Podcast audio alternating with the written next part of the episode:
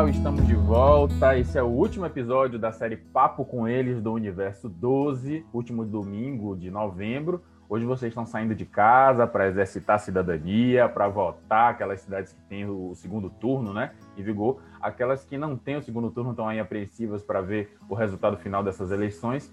E eu trouxe aqui uma pessoa muito bacana, muito especial, que vai dar um pouco de luz, um pouco de reflexão em cima desse momento que a gente está vivendo e em cima do, do, momento da vida como um todo, né? É um ano super difícil, um ano cheio de desafios. É, eu trouxe aqui o pastor Alexandre Gonçalves, que não é só pastor, a gente vai entender as mil e uma atividades, compromissos e responsabilidades dessa pessoa super importante que a gente tem no nosso convívio. Quem é, o que come, do que gosta, onde vive. Pastor, seja bem-vindo.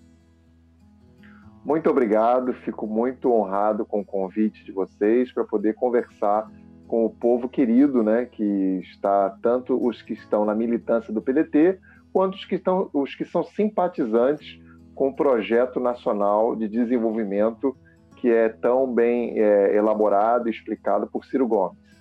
O que, é que você faz? Quem é o pastor Alexandre? Também é policial civil? Também é assessor parlamentar, tem uma, uma proximidade com a política. É, faz um resumo da gente de quem é o pastor Alexandre. Bom, eu sou pastor há 26 anos numa igreja, numa igreja, numa igreja pentecostal tradicional, né, de uma longa história, uma igreja americana, né? É, também sou policial rodoviário federal, trabalho há 16 anos na Polícia Rodoviária Federal e exerço pela segundo, segundo, segunda vez né, a, o mandato de diretor do Sindicato dos Policiais Rodoviários Federais de Santa Catarina. Então, eu também represento a categoria dos policiais rodoviários federais. E na minha função dentro do sindicato, eu sou diretor parlamentar no sindicato, ou seja, o nosso trabalho aqui é fazer o contato com os parlamentares catarinenses e explicar, conversar com eles sobre as demandas da nossa categoria, né? Então, essa é uma tripla função. A minha esposa costuma dizer que eu sou igual o pai do Cris, né?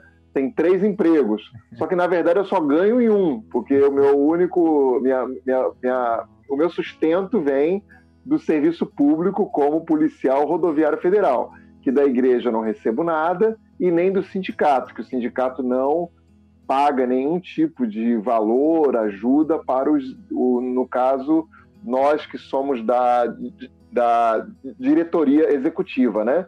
Então, esse é basicamente o nosso trabalho. Nessa jornada como pastor, é, é, a, ela, na verdade, é, o motivo de eu ter ingressado no serviço público foi justamente por causa do meu trabalho como pastor. Porque, em virtude da, das constantes denúncias que fiz desde o início da década dos anos 90, em que eu, eu tive, fui obrigado a denunciar é, no Rio de Janeiro, quando eu era pastor lá no Rio de Janeiro, é, situações vergonhosas envolvendo colegas pastores, principalmente ah, naquilo que diz respeito ao seu envolvimento com política e com desvio de dinheiro. E quando eu falo envolvimento com política, é querer pegar a igreja como sendo um curral eleitoral para suas ambições políticas pessoais, né? Então, para que eu não ficasse numa situação, porque quando você, sendo pastor, você denuncia, a tendência é você ser escanteado. E eu tinha, eu tenho família, filhos, né? Então eu precisava é, é garantir o meu sustento da minha casa. E o concurso público foi o mais fácil e democrática forma de eu conseguir isso, né? Então prestei o concurso e então para que eu pudesse ter liberdade de falar aquilo que realmente eu consigo ver de errado no âmbito da igreja, né? Sem o temor de ser, de perder algum tipo de sustento, alguma forma de, de remuneração que antes eu tinha quando eu era pastor de tempo integral, como a gente diz, né? Que é o pastor que não tem outra outra fonte de renda, que vive das prebendas que a igreja dá, né? Então, eu, nesses 26 anos deles, né, 10 anos como pastor de tempo integral e 16 anos como pastor e policial rodoviário federal. Antes disso ainda, eu fui missionário em Cuba, atuei como é, a, com a implantação de grupos familiares dentro de Cuba, né? ajudando a igreja que na época era muito perseguida na ilha. Por conta desse meu trabalho, eu fui expulso de Cuba, né? não pude mais continuar, era para ficar cinco anos, fiquei apenas um. E eu, a minha esposa e minha filhinha, que na época tinha um ano, fomos expulsos. E isso ajudou muito na minha reflexão sobre o que é a esquerda, né? Que a esquerda que nós queremos não é a esquerda que cerceia as liberdades individuais, mas aquela que respeita a fé do seu povo, a individualidade do seu povo, bem como Pasqualini claramente é, explicou e colocou na sua ideia sobre trabalhismo. Olhando pelo ponto de vista da, das instituições religiosas, e aqui eu não falo não, não só da igreja evangélica, mas assim como todas eu enxergo desde que do momento que elas nascem como iniciativa e ainda sem tanto corpo, portanto sem tanto é, jogo de poder, é, aquele momento mais puro da, da, da vontade de fazer o bem para o ser humano. Ocorre que quando as instituições religiosas elas ganham um corpo, elas precisam se estruturar, vem a questão do poder, vem a fraqueza do ser humano, e aí a gente começa a ver esse tipo de desvio em todas as religiões. E isso eu vejo lendo a Bíblia desde o Antigo Testamento acontecer até julgamento de Cristo e até hoje em dia, como a gente vê no cenário dos exemplos que, que, que o senhor citou. A igreja evangélica, por exemplo, ela, ela quando nasce, ela nasce com o protestantismo de Martino Lutero, que está ali dentro do corpo religioso da igreja católica até então, e ele, ele começa a, a questionar aquele conservadorismo e aquela luta do poder pelo poder ele começa a detectar coisas e desvios e até mesmo comportamentos equivocados é, dentro daquela, daquele corpo daquela igreja. E começa, inclusive, a ser perseguido.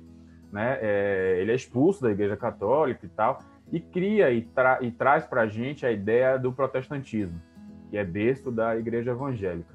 É, esse comportamento de Martino Lutero, eu enxergo nele um, um, um viés, uma espécie de, de progressismo porque ele está ali tentando democratizar, ele está ali tentando quebrar é, prioridades, quebrar exclusividades, e não só fechar o corpo religioso em cima de um clero maior.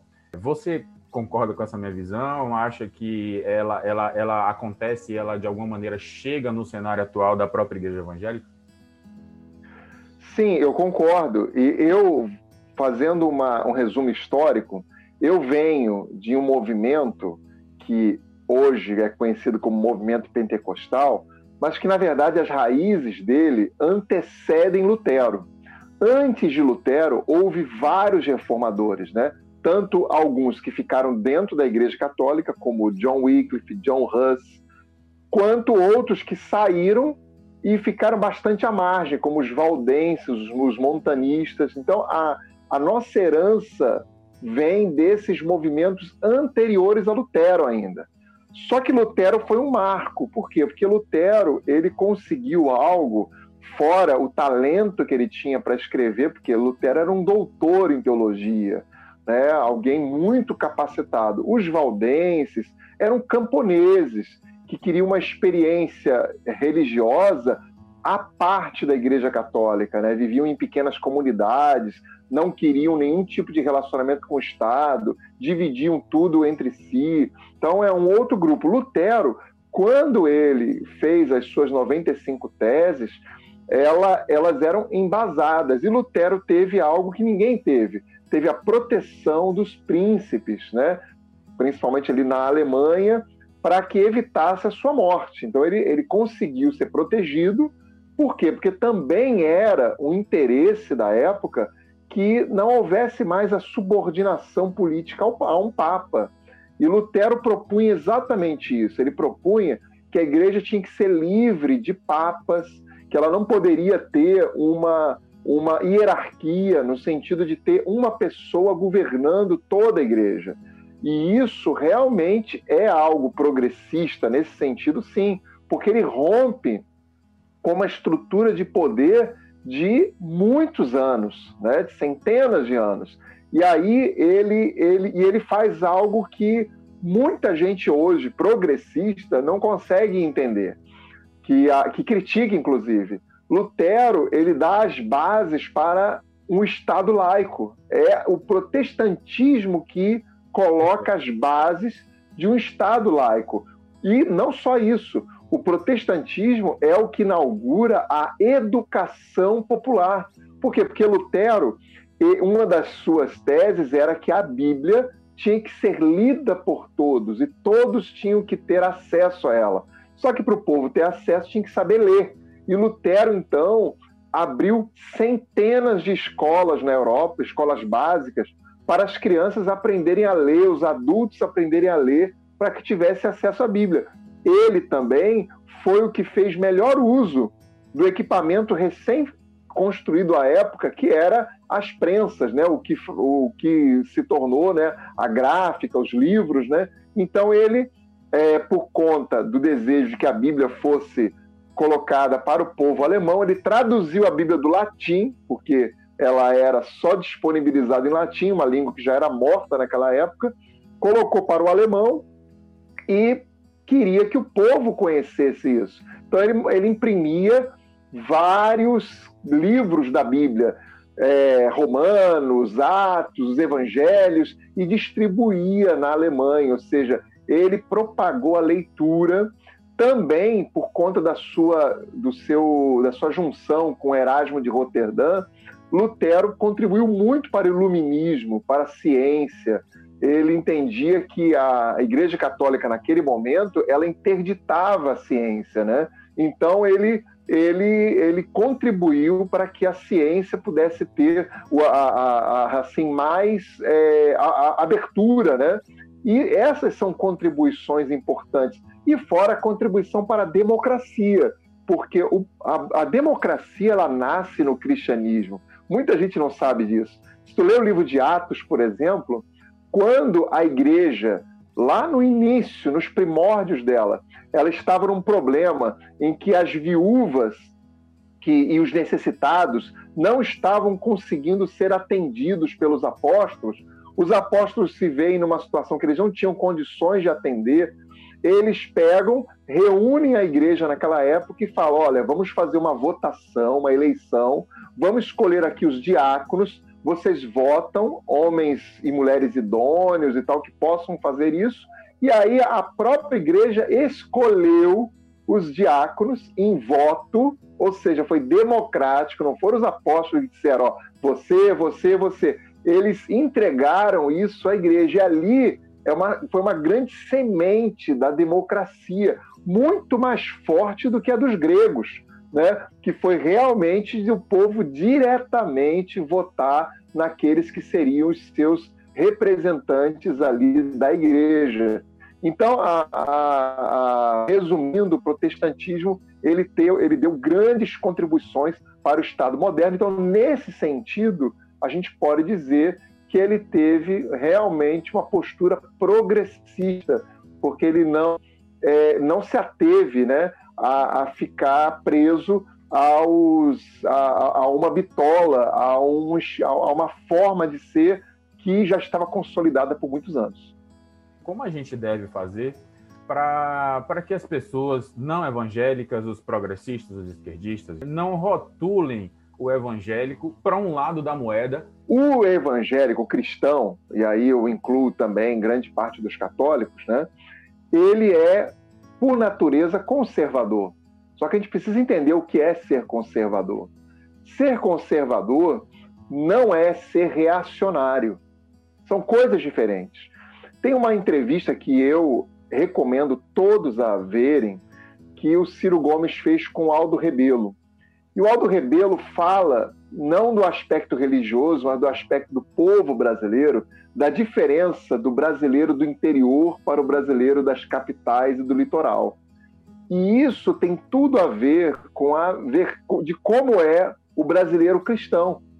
O, o cristão, ele é conservador em sua essência, por quê? Porque ele deseja conservar valores que estão uh, esculpidos na Bíblia. Então, ele deseja conservar esses valores que são valores bons. Isso está dentro da fé, do caráter da fé. Tá? Até aí não há problema nenhum.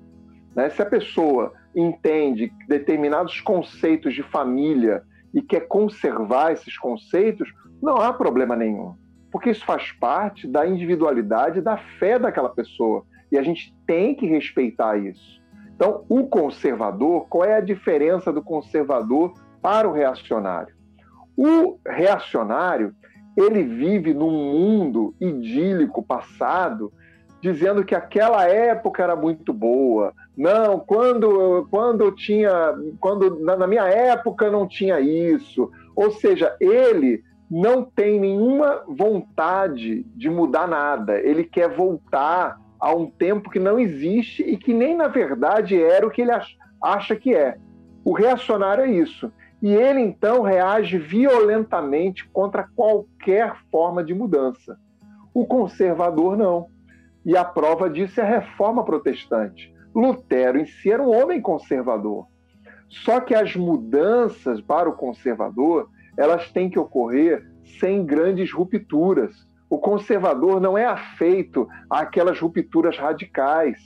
Para ele, o processo tem que ser mais lento e gradual, sem é, causar impactos violentos.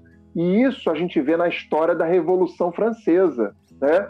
Os conservadores eles se opunham não às teses liberais da Revolução Francesa, porque os conservadores também em si concordavam com isso. Eles se opunham ao método, o método violento do uso das guilhotinas, da mortandade geral dos que os jacobinos acabaram impondo na Revolução. Então, naquela época é que houve o conceito claro do conservadorismo, né? de que era uma oposição à forma dos jacobinos conduzirem a Revolução Francesa daquela maneira. Então, o conservador é uma pessoa que ele não é afeita a mudanças bruscas, mas ele quer mudanças. Ele quer realmente que haja essas mudanças, ele quer as mudanças, mas de uma maneira mais lenta.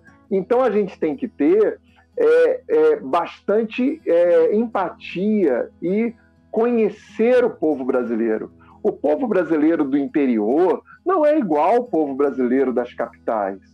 Tanto é que há partidos que são mais assim pós-modernos que, que obtêm grandes vitórias em centros urbanos, mas quando eles vão para as cidades mais ao interior, eles não conseguem ganhar nada, porque eles não, não conseguem entrar na mente do brasileiro do interior, que é brasileiro também. Então, o cristão, é, é, é, ser conservador, melhor dizendo, não é ser reacionário, não é ser fascista. Ser conservador tem a ver com a fé que aquela pessoa tem, daquilo que ela acredita, né? O problema é, aí entra o, vamos dizer assim, a linha que qualquer um não pode passar, é quando eu quero impor esse conservadorismo aos outros. Assim como é errado eu querer impor ao conjunto da população um pseudo-progressismo mais a ver com uma pós-modernidade, errado eu usar a estrutura do Estado para impor esse tipo de agenda, é tão igualmente errado eu usar a estrutura do Estado conforme tem sido usada hoje no governo Bolsonaro para impor uma agenda conservadora para o conjunto da população. Então, quando esse conservadorismo ele está restrito à minha fé, aquilo que eu acredito, né, aquilo que está dentro de mim e que são os meus valores, é, é, está ótimo, não há problema nenhum. Né? Algumas pessoas chegam e me perguntam: é pastor, você é progressista? O que, que você é? Eu falo: olha, eu tenho um pé no progressismo e tenho um pé no conservadorismo, porque algumas coisas eu quero que se conservem para mim. E outras coisas eu quero que mudem mesmo, que mudem, com que tenha algumas mudanças precisam ser até mais rápidas, né? Eu entendo isso, mas eu respeito quem é somente conservador, quem entende que o mundo tem que se andar de maneira mais lenta, mais devagar, para que se assimile. Então, eu acho que esse ponto é importante a esquerda hoje é, entender isso, né? Nós somos, por exemplo, quando começamos com a ideia, desculpa se eu estiver falando muito, Não, você pode, pode me cortar, tá? Verdadeira aula. Quando né? começamos com a ideia do movimento cristão é trabalhista, nossa maior oposição não foi da igreja, embora, claro, a gente sempre sofre é, oposição da igreja, a gente sempre sofre, isso aí é normal, mas a nossa maior oposição foi dentro da esquerda né? inclusive dentro do PDT. Gente que não queria isso. Ou seja, quando a minha ideologia quer destruir o outro, isso não é ideologia. Isso não é sadio. Porque eu não posso querer a destruição do outro. Eu não posso querer é, que o outro seja fagocitado pelas minhas ideias. Eu tenho que querer ombrear com essa pessoa. Quando, por exemplo, eu defendo o Estado laico, mas não ateu, e esse é um motivo de muita crítica que eu sofro quando eu digo que o Estado não é ateu, essa ideia que alguns têm, ah, tem que tirar a cruz lá do lá do, dos, dos fóruns, aquela cruz que fica nos fóruns, tem que arrancar aquilo ali. Tá bom, então pega o Cristo Redentor, arruma um muque bem grande e arranca ele de lá também e coloca lá uma estátua de, de Chomsky, por exemplo, é, faz isso. Isso é, isso é de um absurdo tão grande que não se respeita a cultura de um povo, porque a religião tem a ver com a cultura. Então o Estado não pode ser ateu. O Estado tem que ser de todas as fés e da ausência de fé. E essa defesa é importante porque isso tem a ver com a defesa da democracia, com a defesa da fraternidade, da irmandade que nós temos que manter nesse país. A fé, é, quando a, a, gente exerce ela com muito fervor, a gente a gente está dando o, o, nosso melhor, a gente está dando a essência do que a gente tem. E de repente chegar alguém, pegar essa essência e manipular, é, é difícil para a gente que está se entregando ao momento emocional e espiritual tão elevado exercer um crivo. Como é que a gente pode fazer esse exercício para diante de um líder que a gente escolheu, que, que, que, nos represente como líder espiritual, como é que a gente consegue fazer esse filtro de não se deixar levar por, por manobras é, é, egoístas no momento que a gente está entregando para Deus e para nossa fé o que a gente tem de mais sensível? Lá para 1991, nós, nós tínhamos criado, né, o movimento evangélico criou a, a EVB, Associação Evangélica Brasileira. Na época, era, é, a ideia era justamente criar uma, uma direção de conduta para as igrejas. O que ocorre é que há uma omissão, e isso foi feito justamente para quê? Para criar uma ética na forma de lidar com a igreja em relação aos pastores. Recentemente, nós fizemos aí uma, uma reedição disso através do decálogo do voto ético cristão. Então, que a gente falava de posturas que tanto os membros quanto os pastores têm que ter em relação ao seu público, né? E uma das posturas importantes é que, por exemplo, na minha igreja, na, na, assim, a nível global, né, é proibido o pastor falar de questões políticas na igreja. É proibido. Você não pode falar de política partidária, você não pode falar de ideologias políticas. Proibido também você levar, convidar qualquer político para falar no púlpito, tá? Proibido também você apoiar na igreja, usando as estruturas da igreja, qualquer candidato. Né? Isso dá suspensão e expulsão. Né?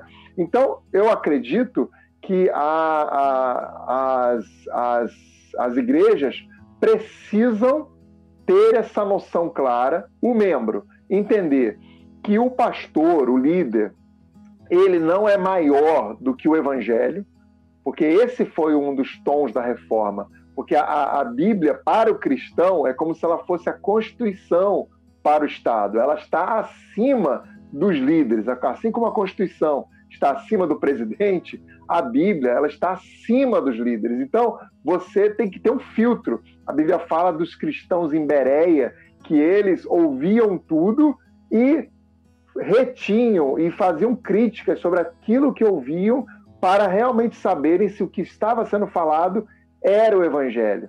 Então, isso já no, no, no livro de Atos dos Apóstolos. Então, hoje, a gente tem que exercer esse filtro. Peraí, o que a pessoa está falando é isso ou não? E esse filtro, e, e, e isso pode também ter uma ajuda do Estado. Não há lei muito clara sobre a questão política dentro das igrejas. E deveria, na lei eleitoral, ter muito claro ser proibido qualquer tipo de campanha política dentro de igreja. Eu sou totalmente contra proibir um pastor que queira se candidatar, porque ele é um cidadão como qualquer outro, desde, é claro, que ele se licencie da atividade é pastoral, que é o caso na nossa igreja. Se eu quisesse ser candidato, eu tenho que largar a atividade, a, a atividade pastoral para exercer, para fazer a campanha e o mandato. Então, o, o que deve ser bem claro na legislação é proibir, proibir como crime eleitoral qualquer tipo de propaganda política dentro das igrejas, de fazer campanha para candidatos evangélicos. Isso tem que ser proibido, isso tinha que estar na lei. E é uma omissão muito grande, porque, por exemplo, em sindicato, está na lei. Eu não posso, no sindicato, por exemplo, fazer campanha para político, usando a estrutura do sindicato, está na lei. Agora, a igreja não tem essa, essa lei clara. Então, é preciso isso para evitar justamente o voto de cajado, que a gente chama, que é o voto orientado, né? que é aquela orientação que as pessoas ouvem de maneira cega e não fazem os seus filtros. Mas isso também é algo do Brasil. O Brasil tem anos de falta de educação. Então não é só um problema da igreja, é um problema que todos sofrem, né? O povo de o município que é enganado por, pelos políticos que falam coisas e o pessoal acha que é isso, um vereador que promete asfaltar a rua quando não é esse o trabalho dele, o povo acredita porque justamente há um problema já de educação, né, um déficit muito grande de educação, que nem os governos de esquerda resolveram. Infelizmente, eu digo isso sem nenhum problema, os governos de esquerda se preocuparam com o ensino superior, porque tinha mais a ver com quem estava envolvido no governo, porque a maioria da esquerda está bem ligada na parte das universidades, e o ensino básico nem se preocuparam, mantiveram o mesmo sistema de entregar dinheiro para a prefeitura e a prefeitura que se vire de como fazer. E isso a gente vai ter que um dia mudar no nosso país, né? Falando em educação, que foi um tema que a gente chegou agora, é, eu também acho que a questão da educação ela tem muito a ver com determinados preconceitos, ou, até porque envolve muito o desenvolvimento do raciocínio do ser humano e até a capacidade de filtrar. A gente está no, no, mês de novembro, e novembro normalmente é o mês que a gente faz aquela campanha do Novembro Azul de prevenção ao câncer de próstata. Como é que você enxerga a resistência que nós, homens, ainda alimenta, mesmo envolvendo a questão de saúde, de vida? É machismo, né? É um machismo muito grande, né? Importante dizer que o machismo, que o feminismo não é o contrário do machismo, né? é algo totalmente diferente. O machismo ele é realmente algo uh, bastante ruim, porque ele justamente interdita a pessoa a se cuidar. Quando isso se faz muita brincadeira, ah, eu vou lá para o médico para ele dar uma dedada, ah, vou lá, vou ver o tamanho do dedo do médico. Isso é brincadeiras que os homens fazem, mas todas elas de cunho machista, né?